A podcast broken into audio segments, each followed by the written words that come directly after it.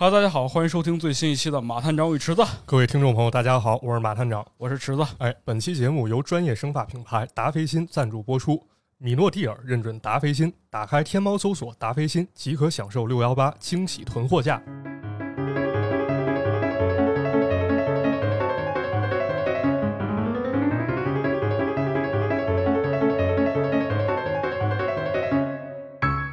那么这个说到达霏欣呢，这是一个跟头发有关的产品啊。哎，哎，那么说到头发呢，我就想起来，其实我也长着头发。那么今年下半年啊，不是今天啊，我们要来啊聊一期关于头发的内容啊，头发的内容，哎，这么一期话题。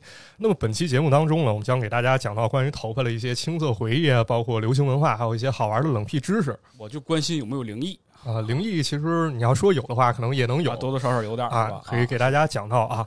那我们的这个故事呢，还是从我们这个交头接耳，或者说这个记忆层面开始啊，童年回忆开始啊。啊，那么在我们小时候有一个电视剧非常有名啊，叫什么？叫这个加油什么来着？加油爸妈啊，加油爸妈啊，加油爸妈，加油儿女啊，唱过这么一个歌啊。他说了一句叫“你的童年，我的童年好像都一样啊”。嗯啊，但是咱们上高中的时候啊，政治课本又讲到哲学的时候，就说这个矛盾具有普遍性和特殊性嘛。嗯啊，是吧？那么今天呢，我决定以身犯险啊，通过我没羞没臊自毁式的剖析，然后带大家回顾一下有关头发的一些青涩回忆。是这个是你的常态了嘛？啊，没自毁是我们的常态啊。对，就是这个交头接耳，本质上是一回一款自毁的节目啊，是吗？啊，我发现你其实也挺有自毁倾向的，是吗？啊，今天就是咱们讲讲头发啊，嗯，头发这特别有意思啊。为什么？就是这个头发其实很大程度上它可以看出流行文化的变迁哎，确实是啊，对吧？尤其这个头型啊头型啊，因为这个本人性别男呢，这个对女性啊是，但是对这个女性程度、女性朋友了解也不是说特别的详实啊是吗？啊，因为我上学的时候其实也不怎么看女同学啊。放屁啊，那么希望各位女性朋友可以多多担待啊，就当我是你们班最操蛋的那个顽皮孩子啊。嗯，咱就说回忆吧。啊，咱们就从我身上找点这个回忆当中的乐子啊啊。那么咱们关于这个头发的故事呢，还是先从小学讲起吧，因为这个嗯，幼儿园的时候可能对发型也没什么太大观念主要是幼儿园可能记忆都模糊了啊。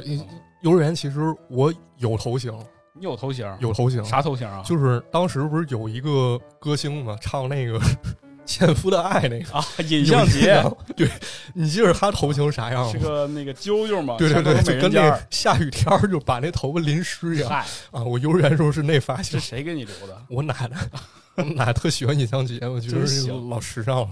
尹相杰确实挺有意思啊，当时他也是中国算是比较早期玩说唱的一批啊，确实是的，是吧？嗯有首歌叫《爱谁是谁》，是吧？但是这个咱得批评啊，尹相杰老师后来犯错误了啊，对，这个不对啊，不能一概而论啊，对而是要这个辩证的去分析。去说回头发嘛，啊，说回头发，那么这个小学的时候，其实尤其是男孩子嘛，可能对自己形象管理并不是那么重视啊。对，都寸头啊，我记啊，得也没有那么强的认知啊，只知道这个好像这个东西好像挺好看，就是有一种无可言说的一种感觉啊。怎么说呢怎？么说呢？就是我在小学的时候，有一年六一文艺汇演啊啊啊，有这么一小男孩的表演拉丁舞，哎呦，这给我们班男生整的非常嫉妒，为啥呢？因为他不光有一个小小女孩当舞伴儿，对，人有舞伴儿嘛。哎，还有一点是什么？他上台之前打了好多摩丝，哦，对，那个时候得这上舞台嘛，得做下发型嘛。对不对？就那看着那小头发整个支棱起来了啊，啊，大家觉得挺酷啊，呲儿啪的，是就感觉这咋这么有风度了？是吧？嗯 确实啊，那说回到我个人呢，其实我小学阶段发型管理是由我妈把持的。都这样。我也是由我妈把持，你甚至我可能都不由我妈把持，而是由理发师把持的，啊，那你当时啥发型？就是寸头。就寸头是吧？啊，寸头就是每次差不多感觉要长了，我妈就给我领到理发师那儿说剪吧，然后理发师说咱今儿什么啊就剪吧，没有任何的那个描述性语言，就是剪啊。就看人心情是吧？对就拿推子滋噌嗯对，所以我小时候对于剪头来讲完全没有概念。啊，就没概念，就坐那儿过会儿就结束了是吧？对你这个头发就发生质的变化了。呃，其实我小时候可能跟你不太一样啊，因为就是我妈对这方面其实有一些自己见解 有阿姨有自己的见解啊，她有一些自己审美啊，她听过我们以前节目的，肯定对老马的妈妈有一些认知啊。对我妈是一个非常时尚的人。就这个跟演员美伢差不多 对的性质，对就在我心目中是这么一角色啊。嗯啊，我妈她一直觉得男生其实留长发会比较好看啊，对你现在不也是长发啊，对，现在也是啊。但其实我小时候就是留长头发，为什么？因为主要受到流行文化影响啊。你妈都受什么流行文化？咱一个一个说啊，比如如二零零一年的时候，那时候我刚上小学一年级嘛，啊，当时有一个重磅台湾省偶像剧，可以说哦横空出世啊，叫啥呀？叫叫《流星拳花园》是吧？啊对流星 天马行空是吗？啊，对，就是由这个 F 四主演的《流星花园》啊。流星花园啊，这里面你还有印象吗？那四个大男孩都留着大长头发，呃，对的，好像是头发都挺长的吧？对，都挺长，反正有一个甚至长得我都以为是女的，那个就有点那披肩那感觉、啊，对对对？反正给人一种感觉，就是那么时髦啊，怎么啊，是吧？青春洋溢，相当帅气，是吧？主要是我们身边没有这样的人，对，很少吧。对，太就是少了。那时候其实说实话，就是留大长头发这种男生啊，一般就会大家会给他有一个名称或者定位，叫啥？叫搞艺术的，搞艺术的，啊一传上是搞艺术的。不是盲流子是吧，尤其在石家庄那地儿，一般就是这种人一般喜欢干啥？就留大长头发，比如开发廊的、搞摄影的、不是，卖碟的，这不黄四宝吗？差不多就那种感觉，哦就大家对他定位就搞艺术了。黄四宝是《立春》这部电影当中一个角色啊，啊大家有兴趣可以去看一看。应该也听过，我们也录过这期，节目啊，哎可以去听一下。挺有意思。不过话说回来，这电视剧在当时应该就是顶流这种角色了，那是是不是？我家印象当中，当时这个小发廊啊，还有包括这两元店都放那陪你去看流星。而且现在也是顶流。现在是你看，就是每一到一个阶段就会被翻拍嘛。对咱，们以前说什么什么一起来看流星雨啊，对对一起又看流星雨之类的。没错，就是它相当于是一个承前启后的一个 icon 嘛，可以这么说。，就是流星雨这三个字儿，就是代表了校园流行的这种爱情文化。啊，对，这么一种趋势是吧？而且当时我记得确实很火，我记得肯德基当时跟他联名过。哦，是吗？啊，对，当时你是买一个套餐，然后就能得到一张 F 四 MV 的一个这个小光碟啊哦，，里面是他们 MV，也是非常帅气的。这你就是为了想要这个光碟，然后去这主要是我妈买的，我妈以带我吃肯德基为借口，让自己搞那张碟。嗯，啊阿姨也是曾经是一个追星的，是吧？对，这是第一步。然后第二步是什么？第二步是又有一个歌手冉冉升起啊，然后再次让我妈笃定这男生好像是留长发确实比较好看。谁呀？这人是谁呢？这人叫阿杜啊，在车底那个啊，对，在车底。现在说起在车底，但是当时阿杜横空出世的时候，大概两两千零三年那会儿吧。是是是啊，当时我记得我妈买了他一张专辑，叫啥？叫《坚持到底啊，所以你现在把长头发这事儿也坚持到底》了，啊，坚持到底，坚持贯彻到底啊！那尤其那封面上那阿杜留一大长头发大长头发啊，确实很有气质嘛，嗯特艺术飘逸，啊。然后我妈再次心动了啊，但是这个时候呢，我爸已经三十五岁了，怎么说？怎么还有叔叔改造他出现了？不是，就是改造他已经不太切合实际已经晚了，啊。于是我妈的魔爪开始伸向了我。还是你？啊，但是你想想，当时作为一小学生，你这留大长头发可能会显得不伦不类的，那肯定是吧？终究还是不太好。所以当时我妈可能也是出于这种考虑嘛，他开始在这个新潮和中规中矩之间找了一平衡。啥啥的？换个说法就是抄另外一个明星的头型又是一个明星。啊。这人是谁？阿姨真是追星啊，这么多明星是这个明星，尤其我妈特别喜欢，不光我妈喜欢，在一个电影里面也体现淋漓尽致哪个电影就《我爱黎明》那个我爱黎明，破坏之王啊，有印象吗？啊？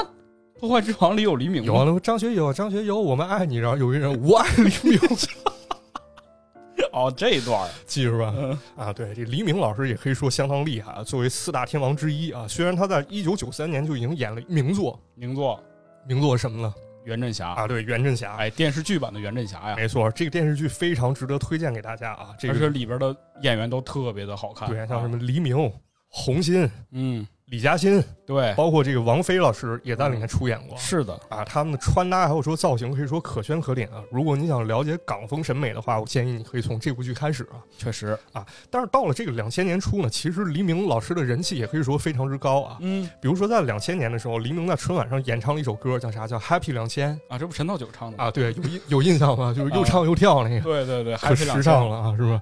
然后，二零零一年的时候，黎明又发行了新的专辑啊，《The Red Shoes》啊，红色啊红红鞋子。这张专辑我妈也有买啊嗯啊。于是呢，我妈就开始对我进行了一番改造啊。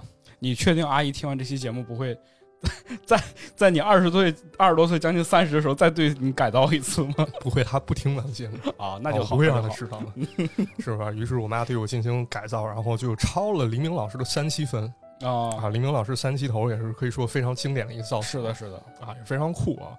然后大概是从我三到四年级那时候开始吧，然后就开始留这个分头，分头了啊那时候就分头了，对，然后也其实，在当时给我种下一审美影子啊，就是说什么呢？这个头型其实是挺重要的。哦，确实，老马的审美非常高级。别别这个别闹别闹，这个了解我们节节目，就看封面就能感觉到啊。余则运袍敝衣出席间，这就形容我了嗯，啊！但是说实话，这个发型确实比较重要啊，确实就是至少头发留长之后有一定可塑性，嗯，然后可能就是第一时间能让大家记住你吧。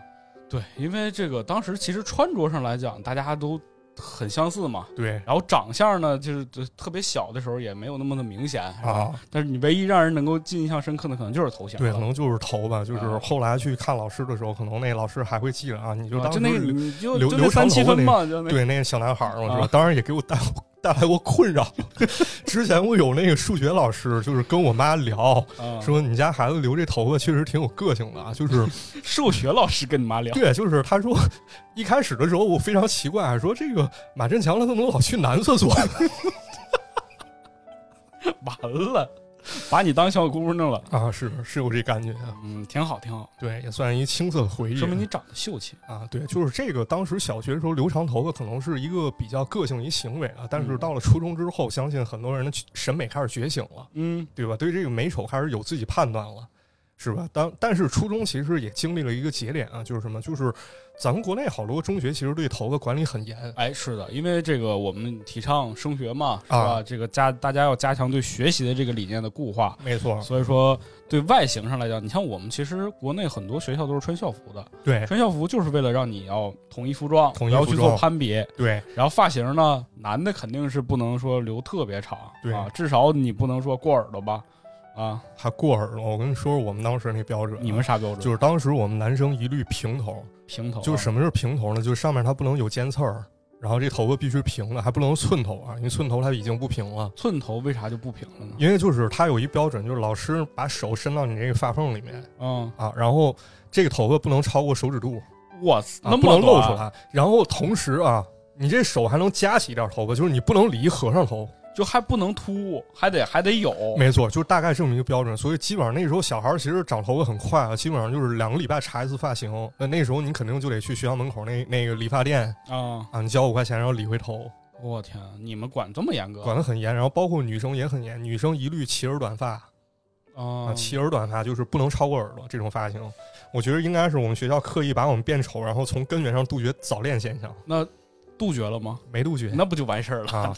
但是它还是有一定概率的，它有一定概率。是吧？就可能早恋概率一开始百分之三十，然后他一把我们搞丑变成百分之五了那很有可能就这样发现真真的美了啊！啊！哎，对，就是吧你看，像当时咱们高中的时候，不是有一个电影嘛，嗯，叫《那些年我们一起追的女孩》？哎，那里面那柯景腾，那不就理理一个蛋寸嘛，对对对，是吧？然后发现还挺帅。嗯，然后当时我们班也有男生效仿啊，然后发现理完之后有点像那郭德纲老师 啊，就比较失败了，理了一个桃儿是吗？啊，对，有点那感觉嗯，啊。那么其实，在这种环境之下呢，初中的时候，其实学校里面男生画风就开始从黎明的袁振霞变成啥，变成郝邵文的乌龙院了嗯，啊，都成那机灵小不懂了。对，那么这个时候呢，其实也有男生开始在短发基础上对发型进行一些改造啊，短发还能怎么改造啊？他能改造就是成一种无言的抵抗。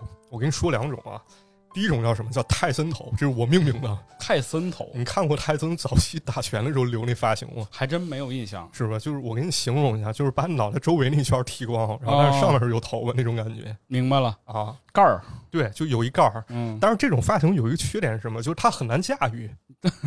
确实，就是你成功之后，可能会给你一种感觉，给人一种感觉，就是你这人挺狠的，这人不好欺负。但失败之后，会让人感觉像什么？就像现在那什么某个平台上面那些精神小伙儿，啊，直播那帮是吧？对，有有那种感觉。嗯，确实有点这感觉。对，那还有一种改造方式是啥？你当时应该也见过，叫什么叫毛寸啊，毛寸啊？毛寸就是剪的稍微乱一点儿，是啊你当时留过吧？应该我留过。啊，留过吧？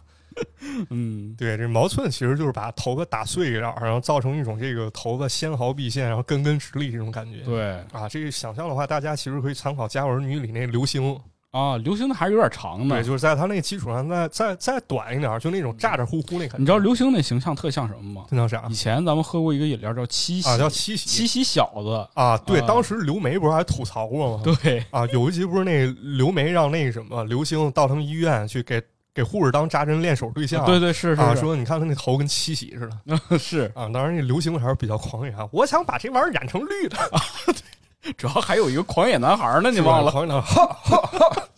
所以其实可以看出，从咱们小时候看这些影视作品里面，其实他也有体现。就是当时那里面孩子其实对发型也非常重视，对的，是的，嗯，很有意思已经开始有意识了对，开始有这意识了。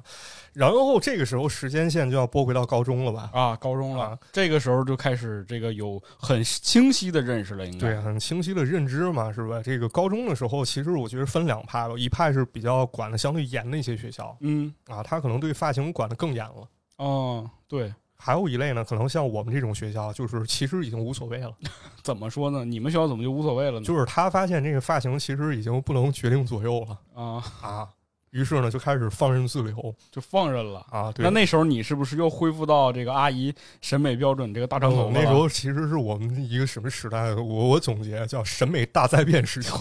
这么恐怖吗？具体表现是什么？就是这个学校门口小超市儿卖的那啫喱水儿销量特别好，啊，确实，那时候门口开始有卖这玩意儿了。对，开始有卖这玩意儿。然后嗯男生的一个表现是啥？都变成杀马特了。我跟你说，那时候门口还有卖那种染色喷雾的，有啊有就一到运动会的时候，你就啊发现那个完了，这这每个班都有几个红绿灯，那家伙那老狂野，就跟那 PS 调色盘差不多。差不多吧？啊，啊，那种感觉，这个挺有意思的。其实我觉得杀马特也是一个挺值得研究一对象。嗯，对，从杀马特这个角度来说，他确实对于头型的要求很严格呀。对，尤其这个杀马特的视觉来源，其实现在也没有一个比较清晰的定论啊。啊，我一直以为是跟那个龙珠相关吧？啊，有可能有人说就是跟这个七龙珠，包括拳皇等这些 A C G 文化相关。嗯那也有人说呢，他可能是受到这个哥特文化，包括日本视觉系的一种河流的影响。哦，那也有人说呢，可能是从两千年初早期，像这 H O T 韩流哎，是吧？？包括就是咱们说这个台湾的偶像剧嗯啊，从里面效仿吸纳了一些元素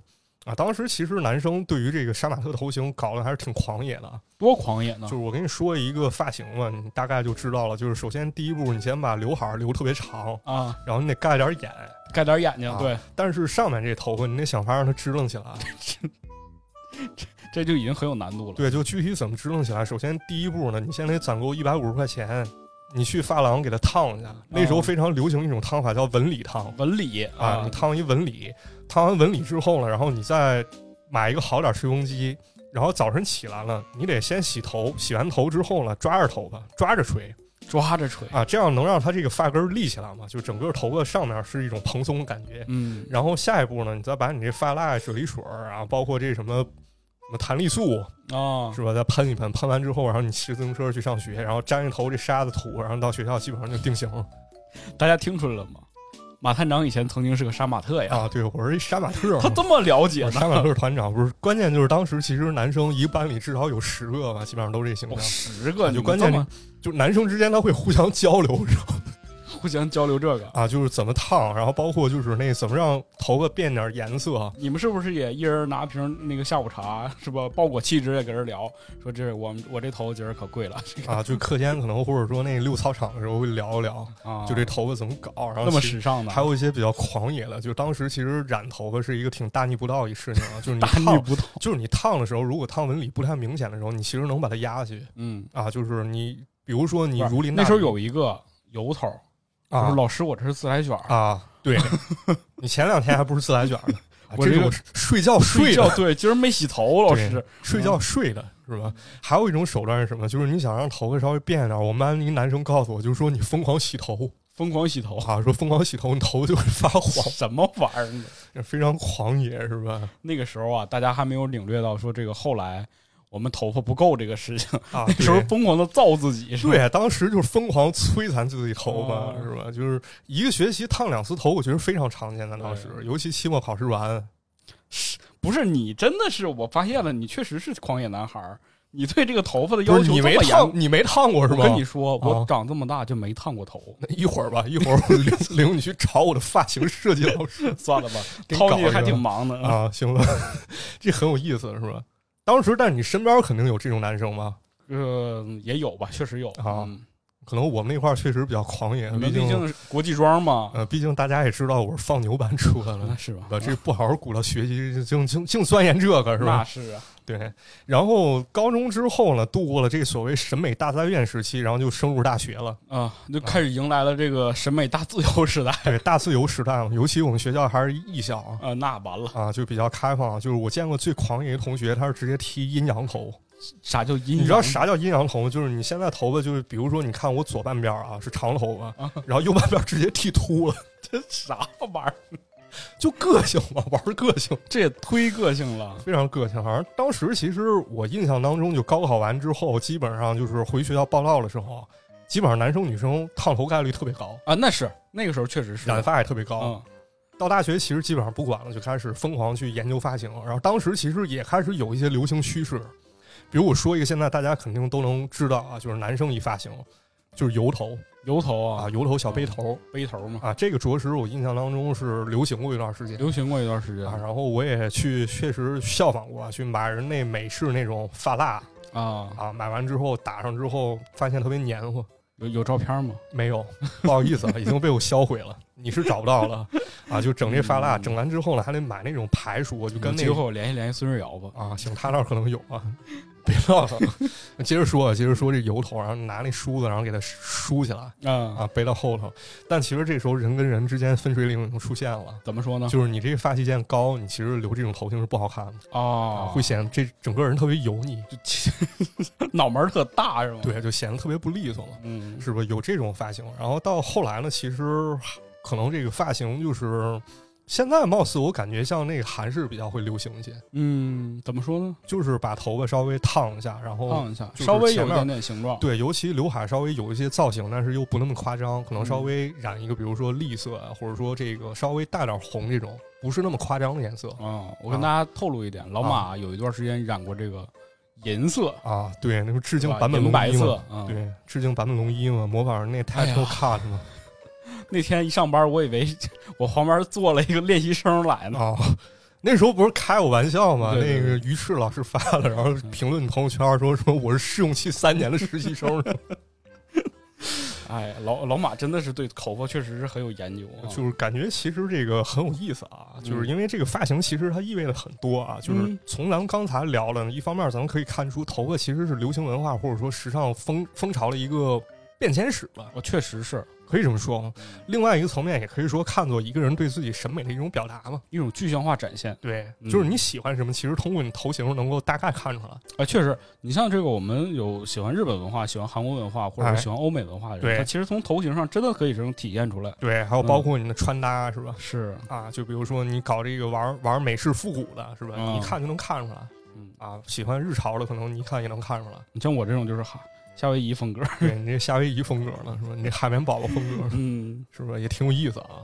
对，那么现在问题来了啊，就是什么今天咱们既然要聊头发，我觉得可能还是得从多层面去聊，不能啊光停留在咱们的这些自毁式的这些就是回的发掘嘛。只聊外貌是不够的。对，还是不行。嗯我觉得咱们还是得去进行一些比较深度发掘啊，哎去跟大家说一些有的没的啊，不是说一些这个不一样的啊。不一样的啊对，这是咱们节目的风格。哎，那么接下来呢，就给大家讲几个非常有意思小故事啊关于头发的吗？啊，关于头发的这些接下来要讲的故事啊，就是你看似可能跟头发无关，但其实跟头发都有关。那么接下来呢，我们可以暂且先放下对于对错的这种拷问啊，嗯然后尝试去把自己的思想来，然后让它解放一下啊。嗯，那么接下来呢，我们说几个故事啊。首先第一个故事呢，我们先从谁开始说起呢？谁呢？啊，先从我们之前聊过的奇人倪匡开始说起。哎呀，倪匡大师啊，话说，在一九六三年呢，倪匡创作了一个传世之作，叫什么《卫斯理卫斯理》，是吧？嗯然后之后笔耕不辍啊，连载十年。但是到了一九七三年的时候呢，倪匡大师因为改写《蜀山剑侠传》等事务呢，一度停笔过五年。嗯啊当然，根据倪匡老师自己的说法，他觉得他自己停了六年啊，可能记忆有些混乱啊，这一点很重要。之后可能还会再提到啊。是吗？啊而到了一九七八年三月呢，这时候倪匡老师再度出手啊，他历时三个月创作出了一个全新的卫斯理故事哦，新的卫斯理故事啊。这个故事名字叫啥呢？叫啥？就叫头发哦，就叫头发啊，，后来改成头发，一开始叫无名发。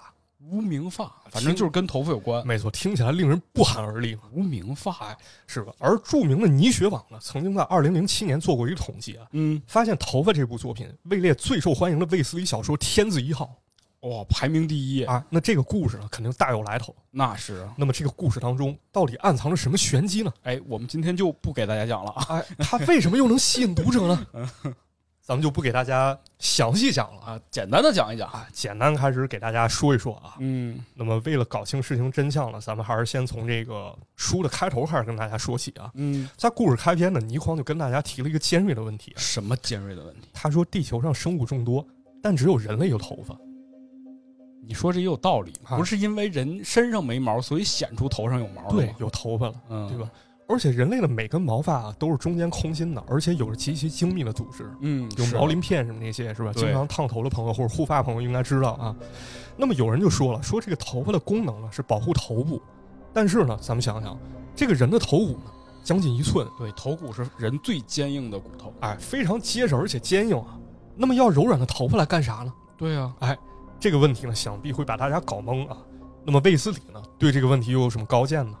啊，咱们只能跟随他的脚步去进一步的接近真相啊！哎啊，所谓的真相或者说故事中的真相卫斯理的故事一般都是遇到了一个什么事儿啊，遇到一什么事儿？那么这回卫斯理遇到一个什么事儿呢？大家都知道啊，这倪匡笔下卫斯理啊，可以说是一个旅行博主，啊？是吗？没错，经常去世界各地冒险啊，那确实是。是不是？而倪匡先生呢，也非常擅长通过故事场景的变换呢，来打造一种神秘感，嗯一种陌生感，对对吧？那么这一次呢，卫斯理收到了一封南美来信啊，南南美啊，南美来信啊，植物学家利达博士告急啊，说他儿子呢是一名嬉皮士哦，啊，叫做伯莱。这个伯莱呢，最近对尼泊尔可以说如痴如醉啊尼泊尔啊，去了就不愿回来了，希望呢卫斯理把儿子给搞回来这事儿也找卫斯理，啊，也找卫斯理，毕竟这个神通广大嘛。而且有一个原因呢，是这个伯莱呢，他认为这个卫斯理身在香港啊，香港和尼泊尔他认为离得很近，但卫斯理自己吐槽啊其实并不近。我们中国确实是跟这个 这个尼泊尔接壤是吧？，对，确实离的距离啊，就是我们所说的相对距离，其实并不远啊。嗯啊，那么好友求助呢，这卫斯理也不好推脱啊，就前往尼尼泊尔开始寻人。嗯但是呢，之后的故事啊，咱们先一笔带过啊。卫斯理到了尼泊尔之后呢，发现了一个令人惊愕的事实啥事儿是？什么呢？就是这好朋友的孩子伯莱已经成了一具枯骨了。哎呦，死了啊！但是呢，更令人惊愕的是啥呢？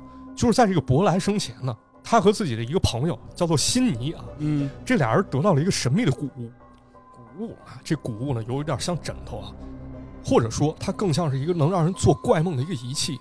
那么在这个梦中呢，伯莱就突然醒悟，他认为人的肉体是没有用的，人呢可以回到所谓的故乡，也就是我们说的天堂。上天堂了。哎于是呢，他做了一个非常恐怖的决定啊，他让他的朋友辛尼在自己胸口刺上一刀。那么这样的行为呢，会让人下意识觉着啊，这绝对是一个无可救药的狂人，狂人啊，绝对狂人。对太狂了啊。但卫斯理认为呢，这其中疑点重重啊，嗯，搞不好就会隐藏着什么不为人知的大秘密啊。所以呢，经过卫斯理等人的冒险和一系列的追查呢，他们搜寻出了三件布满头发的古物，又找出三件来。哎而且借助这个古物呢，卫斯理其实自己也做起了怪梦啊。哦，哎他通过对于线索的一些拼凑啊，一个令人惊愕的故事啊，开始呈现在我们面前。哎，原来呢，在这个浩瀚的宇宙当中呢，有一颗外星球，这里的人跟我们一样啊，也有头发，哦，哎，只是这些外星人呢，他可以永生，而且他们的头发呢，可以传递一种思想光束波。哦，哎，可以理解为我们所说的灵魂啊。这样一来呢，这个外星人呢就能脱离肉体啊，去别的星球。哎呦，灵魂开始游离。啊，这很有意思嘛，是吧？包括之前咱们讲的这个关于外星人早期的一些小说，其中也提到了类似的情节。嗯，确实。对吧？但与此同时呢，这些外星人也进行了一次非常大胆的试验啊。他们在实验室当中利用人的生殖细胞来培育肉体。那么这些人呢，可以看作是培植人，对不对？嗯啊这个培植人呢，他们还可以通过一种特殊的方式呢，迅速成长。当这个原有的身体衰老之后，培植人们可以任意选择自己喜欢的肉体，开始重新生活，哎呦，这不就是人的梦想吗？是吧？相当于重新开一号啊，永远拥有一具年轻有活力的肉体。对，实现某种意义的永生啊。是啊这比这个比克大魔王还厉害。那是确实。比克大魔王他想恢复年轻，还得借助龙珠呢。嗯，对啊对吧，？那么这么一来呢，女性确实也摆脱了这个生育的痛苦啊。对啊但是人算不如天算，为什么呢？可能是这个实验环节出了问题啊。这些培植人的思想可以说极其原始，而且品行非常低劣。嗯啊，他们呢和这些外星人啊，也就是他们的创造者思想发生了很大的偏差啊。于是呢，这培植人和外星人产生了一次大的冲突啊。战争过后呢，外星人决定剥夺这些培植人的思想，还有他们头发的功能，哦，然后把他们流放到另一个星球，也就是哪里呢？我们这儿吧。啊，也就是地球。那么外星人所在的这个星球，也就是说所谓的故乡是哪儿呢？就是我们所想象当中的天堂。哦，就是那制造我们的人生活的地方，理解吧？要不为什么说天堂、故乡？伯莱不是提到这两点吗？是是吧？这对上号了吗？嗯，但是呢，咱们的故事并没有结束啊，精彩的还在后面。哎呦，这个外星人的领袖呢，他为了给身在地球的罪人一个赎罪的机会啊，他决定派自己的儿子和三位外星人，一共四个人，他们在不同的时段启程去往地球。这四个人呢，被简称为四个代号，也就是我们的英文字母 A B C D。A B C D，哎他们来到地球之后呢，要和地球人一起生活。在最初的时间内，这来的四个人呢，都不会拥有任何能力。嗯，但是随着时间发展呢，他们的智慧还有能力会慢慢恢复，而这四个人呢，就需要用他们不同的方法了，引导世人解脱。四个人，哎，大家这儿就可以想一下，哪四个人？对，哪四个人？那么这四个人所说的话其实也非常有意思啊。嗯，我们可以随机找文中的几段原文呢，去读给大家听，让大家来猜一猜啊，这四个人在现实生生活中到底有没有原型呢？嗯，哎首先 A 啊，他的特点是一手持剑，一手持他所宣扬的真理。哦，哎，这是 A。那么 B 呢？在去往地球前呢，外星领袖曾经叮嘱他们说，这是一件非常凶险的事。但是 B 说了一句话：“我不去，谁去？”而关于教化地球人的方式呢？B 说，他们和我们本来是平等的，他们所受的苦楚，连他们自己也不知道是为了什么。他们的贪嗔无知，并不是他们的过错。只要他们一认识了自己的过错，我就会带他们回来。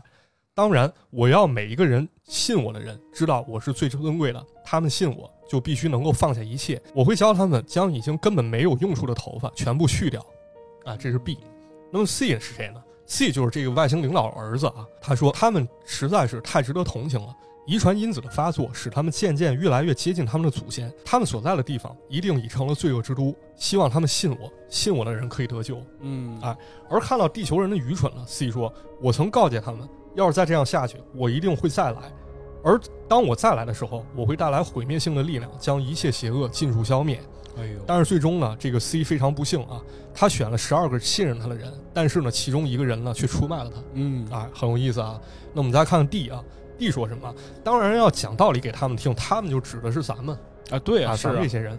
但是以他们知识程度而论呢，可以讲给他们听的道理，就绝对不会是真正的道理啊哎。我们只好看他们个人的领悟能力，不必强求。他们要是明白了身从何来，自然会觉得他们现在所谓的一生其实是一种虚像。当他们明白这一点之后，当然有资格回来了哦啊，很有意思嘛。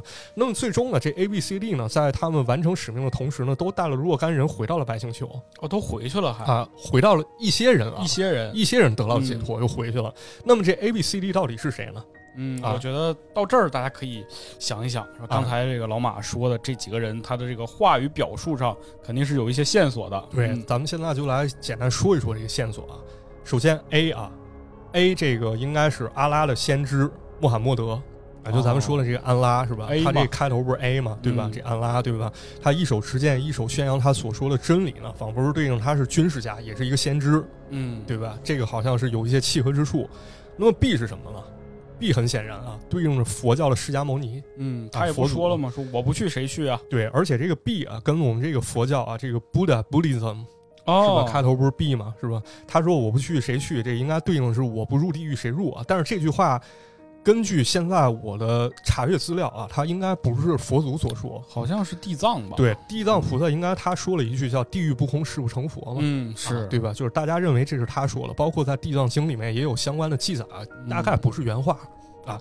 B 认为呢，人们因为贪嗔痴啊，所以没有学会放下，人的头发失去了作用，已经没有意义，所以佛弟子需要干什么所以剃度嘛，啊？要剃度，嗯对吧？当然，有的时候人们也不需要剃度啊，哦，是头发自行了断，自己就给自己了结了那就需要咱们大费心了。啊。对，是。那咱们接着说啊，这个 C 对应是什么 C 它这里边主要是很明显啊被人出卖了嘛，对十二个门徒嘛，？Christianity 是吧？啊基督。对，基督教的耶稣是吧？很明显，信者得救，然后也是被这个犹大所出卖啊，嗯，对应是 C 啊。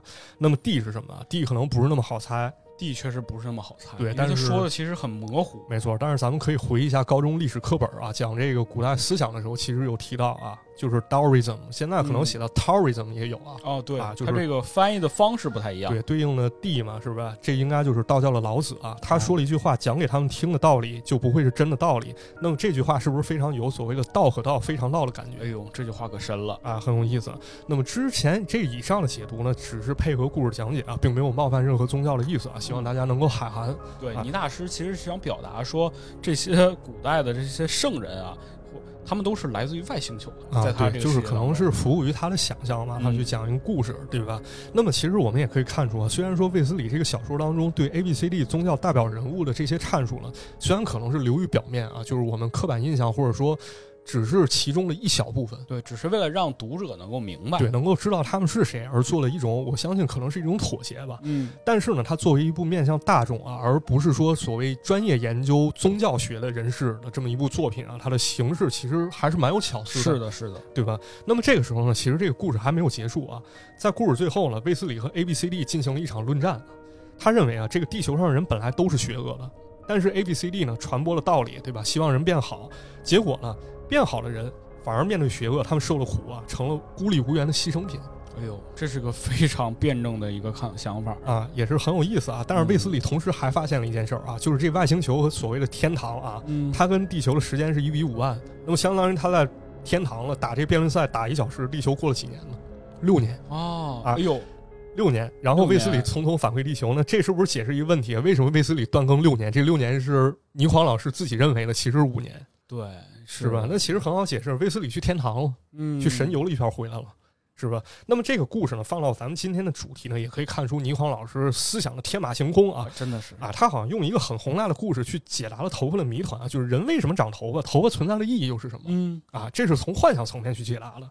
那么这个时候问题又来了，又来了，那么咱们说这两个问题还有不同寻常其他的解法吗？肯定还有其他的这个有意思的文艺作品当中也展示过头发的用处。还有啊，这个时候可以说给大家讲一个我非常喜欢的另一个作品啊，也就是流行文化集大成者之作，嗯，叫什么《三眼神童》，之前也讲过啊、咱们节目也讲过。啊。那么这个故事当中呢，其实在一个大概用两页的篇幅去讲了一个关于人类起源和毛发的一个小故事啊。哦啊，这个三眼神童咱们之前说过啊，它诞生的背景就是在日本大神秘情绪之下，是的，对吧？那么手冢治虫呢，他就通过种种伪考古学的手法呢，去营造了一个超古代文明三眼族啊，包括他的后裔叫血乐宝戒啊，邪乐宝戒。啊是他的故事，把地球上所有的谜团可以说都串联了起来啊。哎，然，后喜欢这种神秘文化的朋友一定要看这部漫画，对可以去看一看啊它真的是把这些东西全都连在一块儿了。，对想象力非常丰富啊。那么这个随着故事的进展呢，其实也发生了一起悬案啊，嗯，就是人们发现啊，某处出现了几具被烧焦的尸体。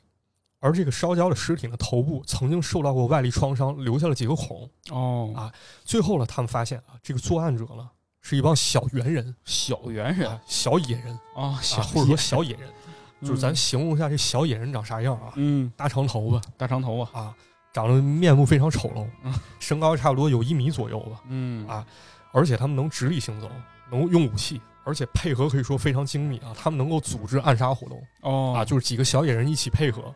啊。于是呢，这邪乐开始推测啊，这种小猿人很有可能是人类进化链条当中的一个缺环啊。哦啊，这个缺环呢和人类分道扬镳，然后介于文明和野蛮之间，成了这么一种族群。嗯在这个过程当中呢，写乐他就捎带脚啊提了一种假说，在国产翻译当中呢，这个假说叫什么？叫主原人假说，主猿人哪个字儿啊？就应该是于桥于江渚之上那个主。哦，三点水加个者，对，这个主呢，在日语当中呢，其实跟咱们理解可能差不太多啊，因为他和咱们这儿学了很多东西啊。嗯他的意思是什么？就是岸边或者说海边的意思。哦啊于是呢，这写乐呢进行了进一步的解释啊。这个理论讲的是什么？说若干年前呢，有这么一群猿类，他们生活在海边啊，以捡拾贝壳为生嗯啊，去吃这贝壳里面的这个肉啊。吃海鲜啊，但是呢，这岸边还有好多猛兽啊，这帮猿猴们是不是这个受到很大威胁呢？斗不过呀。对，打不过人呢，那怎么办啊？他们发现啊，这个猛兽啊，你在陆地上你很厉害，但是你不善水性哦啊，我跑水里呢，你就不愿意来抓我了。就躲进水里了。哎，于是呢，这帮猿类呢开始出于本能啊，尝试在水里进行生活。由于呢，这个水呢，它是不是有浮力啊？嗯，对吧？长此以往呢，这猿类发现它可以不论费力呢，就把腰杆挺直了，啊哎，它就可以站起来了，对吧？然后用两条腿去踩着地啊，或者说划水走路。哎呦，而这个母的猿类呢，它也开始学会用两个手臂去抱起孩子，为什么呢？因为你不抱孩子呛着了嘛。这孩子个儿矮啊。对，所以说就形成了咱们现在啊，就是这个母亲非常本能的用双手去把孩子捧在胸前这么一个动作。不是因为要哺乳吗？呃，一方面是这个吧，嗯但是哺乳其实你发现一些猿类它也可以用另外的姿势哺乳，哦，对吧？是不，是？是的，是的，对，但是咱们人类好像这个抱起来哺乳是吧？你这包括孩子哭了，把它抱起来这样摇一摇，这情况也非常常见。嗯，对，对吧？还有一点是什么？就是这个猿类呢，它为了适应水生环境啊，它这个身上毛发呢，发现慢慢没有作用了，嗯，哎，就慢慢退去了。而且你想想，毛发如果长的情况下，它这个不利于在水中活动，对它阻力可能大。对，同时，你要身上水多了，可能还会容易生病。是。那么哪块儿的毛发剩下呢？哪儿啊？就是不怎么接触水的地方啊，就头顶儿啊，就是头发。啊对，它长期不泡在水里，因为长期泡在水里，这对你的肺活量要求很大。嗯，对 吧是这个假说呢，是在我小学大概五年级的时候看的啊，可以说深深震撼了我。完了，啊，一方面呢是这个想象确实非常清晰啊，跟咱们这个在博物馆啊，包括在这个书本上看的确实不一样。是的，而另外一方面呢，这个假说可以说闻所未闻，而且有一种这个离经叛道的感觉，嗯，是吧？好像是一种异端学术。确实是啊那么为了做这期节目呢，我也查了查相关资料啊，发现这个假说呢其实真的有来源，怎么说呢？它并不是说手冢治虫开了一个脑洞是它的原创啊。相反，这个头发的假说，或者说这个水源的假说，也可以证明手冢治虫涉猎非常广泛。嗯，那么这件事儿呢，其实咱们还得从《三眼神童》连载前三十多年前说起啊。哇，一九四二年，当时德国有一个病理学家啊，叫魏斯登霍法，他提出了一个假说，叫 aquatic ape hypothesis，、嗯什么意思呢？就翻译过来就是水源假说。水源假啊水中水里的猿人，对，水里猿人假说。但是这个假说呢，在很长一段时间并没有得到重视啊。它是很长时间之后呢，这个假说的细节才被不同的人去分析，然后慢慢补全的啊，慢慢补全了。这个假说怎么认为？他认为说，在五百万年前呢，咱们熟知的这个东非大裂谷啊，哎，就是这个人类的起源之地啊，啊，它这个地貌呢，并不像咱们现在看到这样啊，相反，哦它是由这个交错的溪流，还有说这个湖泊啊，遍及了一片沼泽。嗯，那么这个时候呢，大水经常会泛滥，是吧？给点阳光它就泛滥，给点阳光就灿烂，是吧？就就给点洪水就泛滥了，嗯是吧？这也迫使人类的祖先呢，他们在回到陆地生活之前，必须经历了一段半水期时期哦啊，就是他需要在水里进行生活。有时候得泡水里，哎那么跟这个三眼神童说的一样啊，这些猿人呢，在浮力作用之下呢，开始用两足进行涉水，嗯啊，跋山涉水嘛，嗯，对？吧？然后也脱到了体毛啊，开始适应这种水系的生活。这项假说的支持者啊，还找到了很多就是看起来很靠谱的证据。都有哪些证据呢？比如说啊，就是和猿类比较啊，人类除了头发，其余体表都是非常光滑的啊，啊，这个看上去更像是水生动物所具备的一些要素，确实，是吧？还有另外一点呢，就是咱们的人脑啊，确实发展非常之完备啊，嗯非常发达。为什么呢？他们分析啊，很有可能是这些水源呢，它长期吃一些海产品，获得了许多丰富的脂肪酸，哦，确实还有营养物质啊，是吧？这个咱们以前什么 DHA 这种东西，其实在鱼的这个身体当中，这个 DHA 哎是吧？将来我一定对它比别的猴一定强聪明，一定强，是吧？是，是吧？有这感觉是吧？下药一猛，这它发育起来了。对，哎而且从咱们现在生活当下来看呢，就是好像人其实并不太适合用两只脚行走，为什么呢？就是人在地面上用双足行走的话，时间一长，你的膝盖还有你的背部呢会出现问题，对，是是吧？那是不是可以侧面佐证一点？就是说，直立行走的场景是什么？不是在陆地中，而是在水上。啊啊，就是有水这个浮力拖着你，没错，拖着你，所以你不会生这种病，嗯，是？吧？有意思吧？就人的这个整体感觉上更轻松一些，哎，还有一点更有意思啊，就是现在咱们大家都看一看咱们双手啊，嗯，就是咱们在这个双手指节当中，这个中间啊，就是嗯两个指头交汇的地方，是不是有类似于蹼一样的连接？你这么说吧，虽然有点牵强，但确实是可能有一点点啊，确实有这么一点谱啊，有点像鸭子长那鸭蹼那感觉啊。这个支持者们就说啊，这是说这个生活在水中的水源啊，他为了增加游泳的速度，他手不是老得往后拨吗？扒了，对吧？于是手中长出了蹼，这让我想起了一部老电视剧，叫什么？叫《大西洋里来了人》哦，啊。那里面不是有一个老戴雷朋墨镜的一个角色吗？叫麦克哈里斯，嗯，是不是？他的手就长那样，啊是，是不是？中间是连着的，对，中间连着的，方便划水嘛，所以它游泳速度非常快啊，就就比那海豚都厉害。幻想当中的很多生物，就只要是涉及到在水中生活，那它其实它的这个手上就是会有这个蹼的。，对，多多少少嗯都有一些这种要素你。阿凡达，对，是不？是是吧？包括这嗯人鱼在一些图绘当中，他的手也不是说跟咱们人手一样，就长得那么好看哦，对，啊，是的，它也是有这个利爪跟猴一样，嗯，然后中间有蹼这么一种形象。更符合我们的认知，好对，更符合就是我们想象当中，如果人在水里生活，它应该长的样子，对，对吧？那么这个假说呢，听起来好像很合乎逻辑啊，但是脑洞也很大。于是呢，就有反对者提出了质疑啊。首先呢，他们说这个水源呢吃了海产品才变得聪明起来了，但是这个反对者强调了，说这个富含必需脂肪酸的往往是深海鱼类，啊，而这些你如果说这些水源啊，它的栖息地在沿海地区的话，那它究竟是怎么做到潜到那么深的地方去搞到这些深海鱼类呢？这确实你不能等着是这个大浪给拍上来，是，当然你要对你要这么杠也没有问题，对，是，是吧？毕竟它是一个假说。嗯，那么还有呢，就是像咱们说了，这个手上长着类似蹼的这种足迹啊，它更像是一种遗传缺陷。那这个猩猩手上其实它也有，啊，嗯，好像这种灵长类是不是这个手上都有一点？像这个猩猩有啊，别的动物没怎么观察过。我印象中猴好像是没有了，因为猴嗯它这个好像非常整齐、哦啊。咱下回回去自然博物馆可以去仔细看一看啊。可以可以啊，去看看，给大家解答一下啊。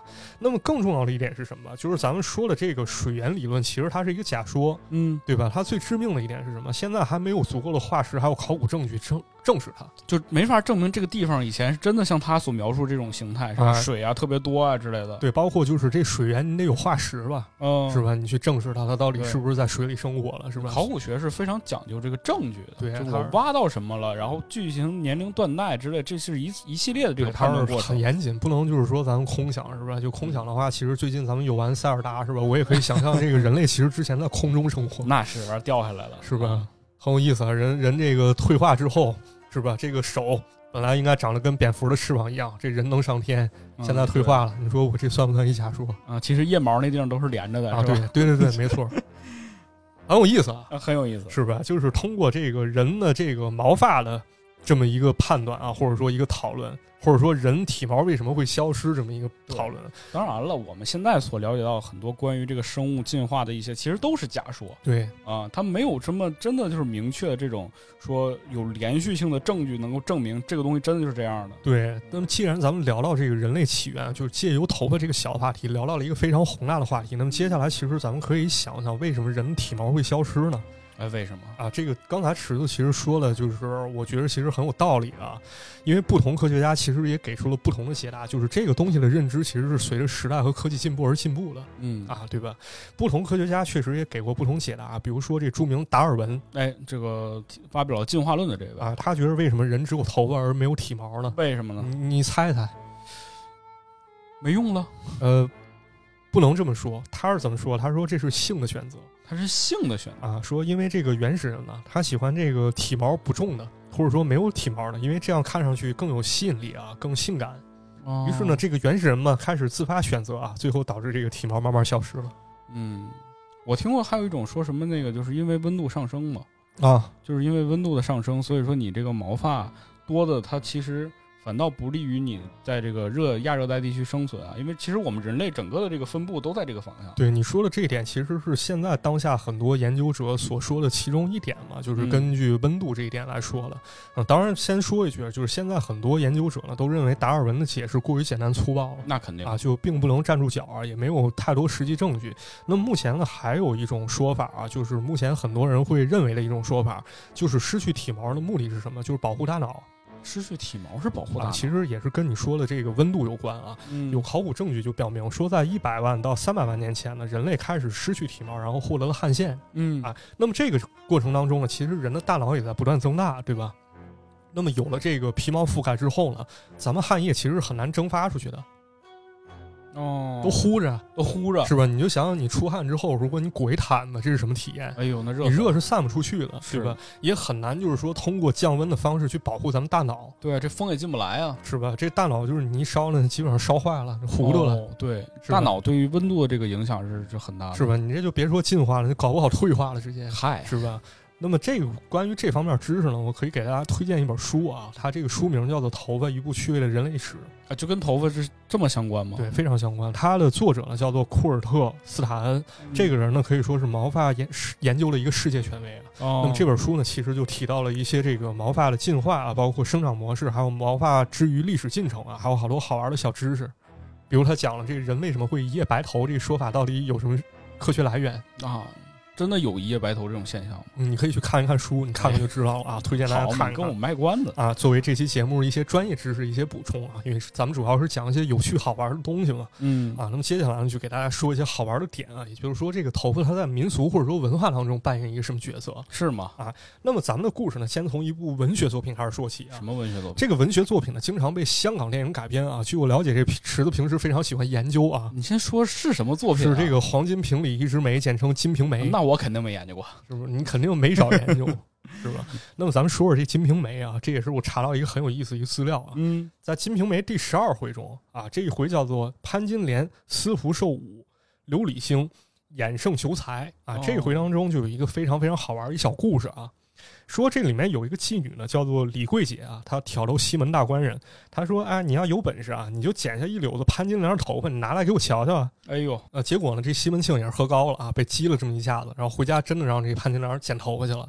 这潘金莲说了这么一句话啊，她说：“好心肝儿，奴身上随你，怎地剪着烧遍了也依，这个剪头发却依不得了，可不吓死我爸了。”这话怎么翻译翻译？啊，奴出自娘包儿，活了二十六岁，从没干过这营生，什么意思啊？就是说这个潘金莲呢，自打出生之后呢，好像还没有剪过头发给别人，就是嗯你干什么事儿我都依你，但是剪头发这不行。对对对，然后呢，这潘金莲又说啊，说打紧我顶上这头发进来又脱了好些，只当可怜见我吧。哎呦，怎么脱了？啊、这其实也可以看出，这潘金莲可能也是有轻微脱发的这个问题存在啊，但嗯也有可能是个托死。但是总之呢，这潘金莲是千不愿万不愿，不愿把头发交给西门大官人对，哎。那时候也没有大飞金，可能。啊是，那么这个潘金莲也说了啊，说可不吓死我爸了。那么西门庆又说啊，说这头发是要来做网巾，所谓网巾呢，就是成年男子用来束发的一种网子啊。嗯，那么这个时候呢，潘金莲她依了他啊，然后叮嘱西门庆说：“希望拿与淫妇，叫他好压阵我。”那么这句话什么意思呢？不要拿给那些淫妇啊，就是我看不上的女的，然后让她给我使绊子。哦，那么结果呢，这段话就给潘金莲的日后啊埋下了伏笔。在这个李桂姐拿到潘金莲头发之后呢，她把这头发干啥了呢？塞到鞋底去了，天天踩它。踩着，啊，天天踩着它。很快呢，这个被剪去头发亲潘金莲呢，开始心中不快，每日房门不出，茶饭庸餐。什么意思呢？就是这不痛快啊，显得不太好，哎，气色不行也不出门儿。啊。那么有人说呢，这个潘金莲心中不快呢，是因为头发被剪了啊，恼在心中。但是学者詹丹心呢，给出另外一种解释了，就是说这个李桂姐说的这个压阵啊，其实就是我们所说的堰合之术。堰合之啊术，，也我我印象当中应该也可以读作压合之术啊，就是咱们说的这个压胜之术。哦，是吧？这个观念呢，其实可以追溯到原始思维当中啊。当时咱们的先民认为啊，就是从人体中分离的东西，比如说头发、指甲、血液当中，嗯，都有你的灵。都有灵，啊都是你的一部分啊尤其是这些分离的东西啊，你把它拿到手里处置，那么这个人呢，也会处于相同的境界。那么这个观念呢，喜欢看降头片的朋友肯定不会陌生啊。哎，是啊古装片里提到的也很多。确实比较多，而类似观念其实不仅在咱们中国，还有周边这些国家有啊，很多文化当中也有。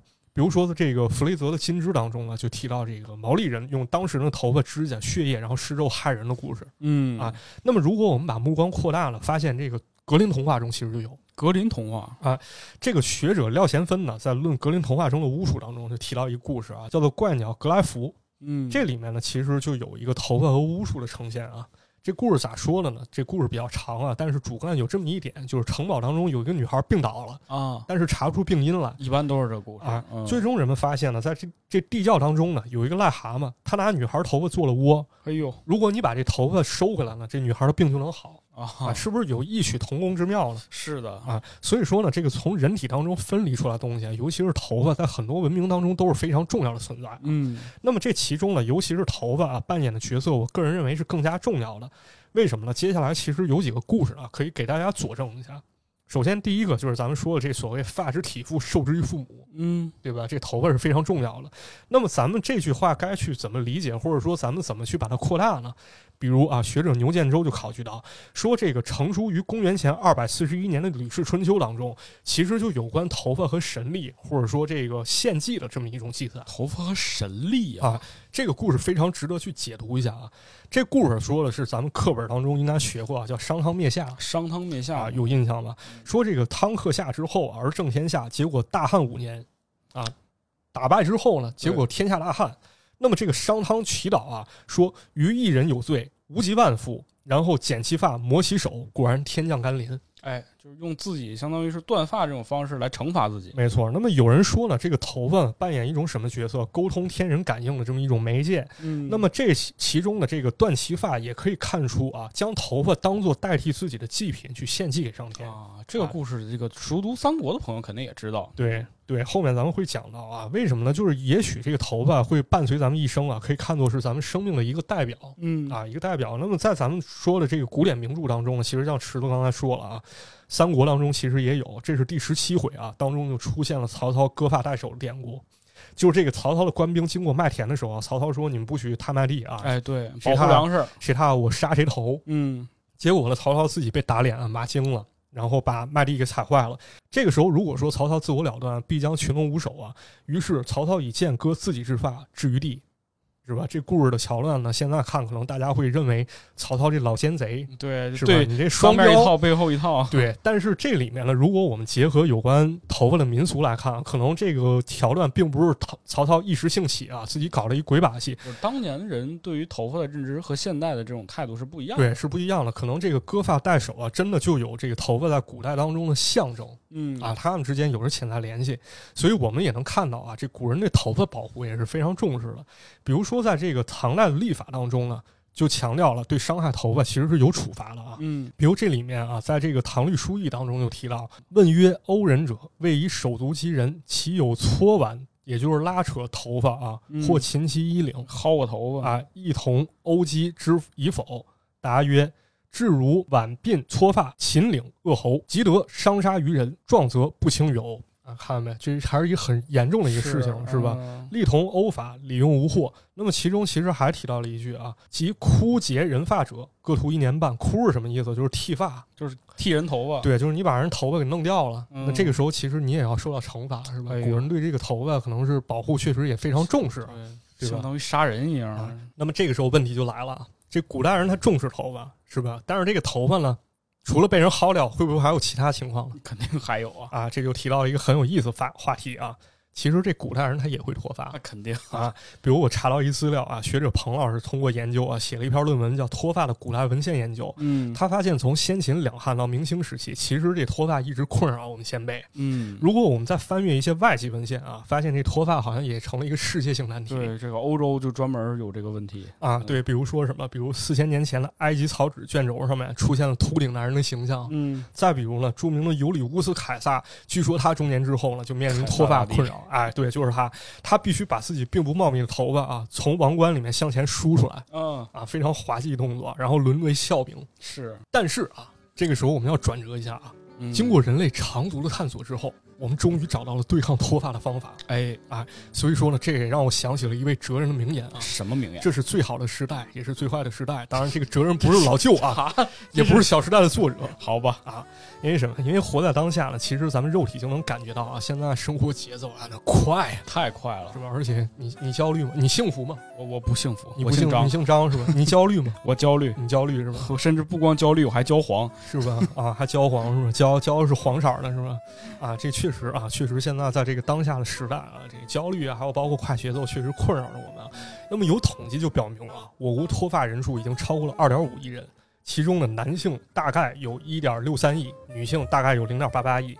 那么咱们呢，作为曾被媒体评价为 Big Generation 啊，垮掉了一代，垮掉的啊，我们是九零后，对啊，也成了受脱发问题影响的最主要到人群岁数了。啊，是不是？不信的话，咱们可以去各个社交平台搜一搜啊。嗯，关于这个脱发的需求啊，好像成了一个亟待解决的一个深渊。是啊。包括我本人呢，其实也面临这种风险和挑战。我也是，啊，是吧？其实我是这样啊，我是那个两侧发际线啊，就是我我家遗传，我天生比较高这块儿。嗯。一旦要说这个脱发或者说加速啊，那么配合我抽象主义的面庞啊，我感觉我会越来越像两个角色，谁呀？啊，一个是这个吸血鬼德古拉，一个是那个老年的马德胜 马德胜啊，啊。哎，马队长，所以说我现在留长头发原因之一呢，也是说能够提前布局一下我的头啊，哦然后以便于在这个必要的时候让他们支援一下前线啊，保护一下我的发线。阿姨在小时候就看出这一点了。所以说我妈还是很有远见的啊。嗯啊，是吧？不光是为了时尚考虑啊，但与此同时呢，我也非常担心一点啊，就是照这样的发展啊，往后若干年之后，咱们头发的问题越来越严重，那么我们今天所聊的发质幻想、人类起源，包括头发的民俗体会啊，会不会慢慢消亡了？就是人们不再重视这些东西了，就头发越来越少就是甚至你想聊，会发现都没有契机去聊了啊，就你也没有，他也没有，就是我们都没有。啊！对，你的童年，我的童年，大家都一样嘛，是吧？虽然我们没有办法判断未来走向，或者说兼济天下啊，至少我们可以选择合适的产品去应对当下的难题嘛。哎，什么产品啊？这儿我们就要说到米诺地尔。米诺地尔啊，众所周知呢，这米诺地尔可以减轻掉发，并且促进毛发生长啊，而且这也是中美两国食药监局唯一认证的有效的生发外用药，嗯。还是三甲医院皮肤科用药啊。哎而具体产品，如果大家有需要啊，我向大家推荐达霏欣米诺地尔茶剂茶剂啊。毕竟我们都知道啊，一个好的产品呢，不仅要解决用户的问题啊，更重要的是在解决问题的同时啊，让用户用的顺手，用的方便。哦，有这感觉没？有这感觉，有这感觉是吧？嗯好多产品它确实有用，但是你不愿意用。费劲。是吧？这就是一大问题，是吧？那么这个达霏欣呢，其实就具备这样的优点啊，值得给大家讲讲。首先呢，这个达霏欣呢有百分之二和百分之五两种浓度可以选，哎，为什么有两种浓度选呢？因为它可以对症下药。比如说这个女性和头皮敏感者呢，可以建议你使用百分之二的低浓度啊，哦刺激相对较小一些。而男性和中重度脱发人群呢，建议大家用百分之五的浓度。哎呦，这样一来呢，我们就可以根据实际情况去做选择啊，选择适合自己的产品。嗯，那么另外一方面呢，相对于其他产品呢，达霏欣米诺地尔茶剂呢，它里面的乙醇和丙二醇呢含量相对较低。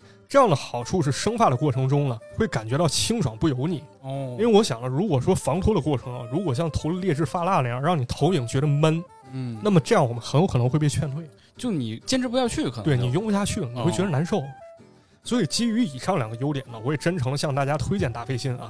毕竟我们开头也聊了啊，发型确实很重要。对，发型很重要，而且发型关乎着我们这么多想象当中重要的元素，是吧？没错流行文化的这种发展，对，甚至有一个梗啊，叫“发型决定命运，衣服左右人生”啊。虽然这话有点夸张，但是我们你这话也有点年代感了，主要是。好玩儿啊。但是我们对于这个外貌管理啊，也会不知不觉给我们带来自信，还有生活的仪式感、新鲜感和期待感。确实，这个认不认同？认同，是吧？有时候这个从头开始嘛，从头开始是吧？啊，从头开始发掘人生不同可能嘛。从头开始，从现在就开始啊，对新的这个人生嘛，或者说你的明天进行各种期待嗯啊，也是一个非常有意思的一个过程啊。那么既然聊到产品了，我们也必须多说两句啊。就是在这个产品使用过程当中呢，也可能会出现副作用，但是因人而异啊。首先，使用米诺地尔类型产品后啊，使用者有一定的可能在使用一个月左右出现脱发增多的情况，但这方面您不用过度担心，因为这种现象不是所有人都会出现。而且啊，增加一定量的掉发也是正常现象，因为这个成分会帮助不健康的头发加速代谢，腾出毛囊给健康的头发生长。打个比方啊，这就是某种层面上的重重生吧。嗯啊而另外一方面呢，使用米诺地尔期间，使用者也可能会出现多毛的情况。这时候正确的策略是一定要选择正确的产品浓度，同时按摩接触产品之后呢，一定要养成洗手的好习惯。那么讲到这儿呢，我也感触良多啊，因为头发这东西确实很有意思啊。它像什么？特别像潜藏在我们身边的爱情啊。它相伴你左右的时候，你不以为意；而当它缓缓离开的时候，你却追悔莫及。曾经有一有一头浓密的头发在 在我面前，我没有珍惜，是吧你？说真的是不是这感觉？你就像初中头发最浓密的时候，其实那时候你并不觉得它有啥，是吧？你疯狂烫头，那个确实，这个当时也没有那么多条件去造自己。是 拿炉钩子烫头，就那种感觉，疯狂臊自己。然后直到现在，其实你发现有些事情是不得不重视的事情啊，可能但是这也是一种趋势啊，或者说一种必须要面面对的事情对啊。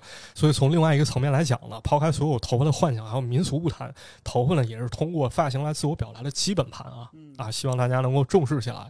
那么好了，在节目最后呢，马宇石也给大家送上一些福利。哎呦，我没有这个环节了哎啊！感谢达霏欣对本期节目的大力支持。哎哎，现在打开天猫搜索达霏欣即可享受六幺八惊喜囤货价。嗯，关关于头发呀、或者脱发，你还有哪些值得分享的故事呢？欢迎移步咱们这个评论区啊，将你的这些关于头发的故事就说给大家。这样一来呢，您还有机会获得由达霏欣提供的生发礼盒一份啊！心动不如行动啊！希望大家赶紧行动起来。哎，啊心动不如行动，各位朋友，赶紧行动起来吧！啊，祝大家生活天天愉快。是的，我觉得啊，这个就就从头发这么一个小小的东西出发啊，虽然我们每天都就是要洗头吧，要要触摸自己的头发吧，对，但是关于头发的故事呢，或者头发的传说，还是有很多的。这期节目的体量有限，也不能完全都给它讲进去，然后拼成一期听起来相对顺的节目啊。哎，是的。那么本期节目呢，其实就到这里了。哎，非常感谢您的收听，我们的节目呢会在各大音频平台上线，欢迎大家评论、留言、转发、订阅，这些动作呢对我们有很大的帮助。在这里先谢谢大家了。哎，感谢大家的支持。哎，那我们下期节目再见，哎，下期再见，拜拜。拜拜。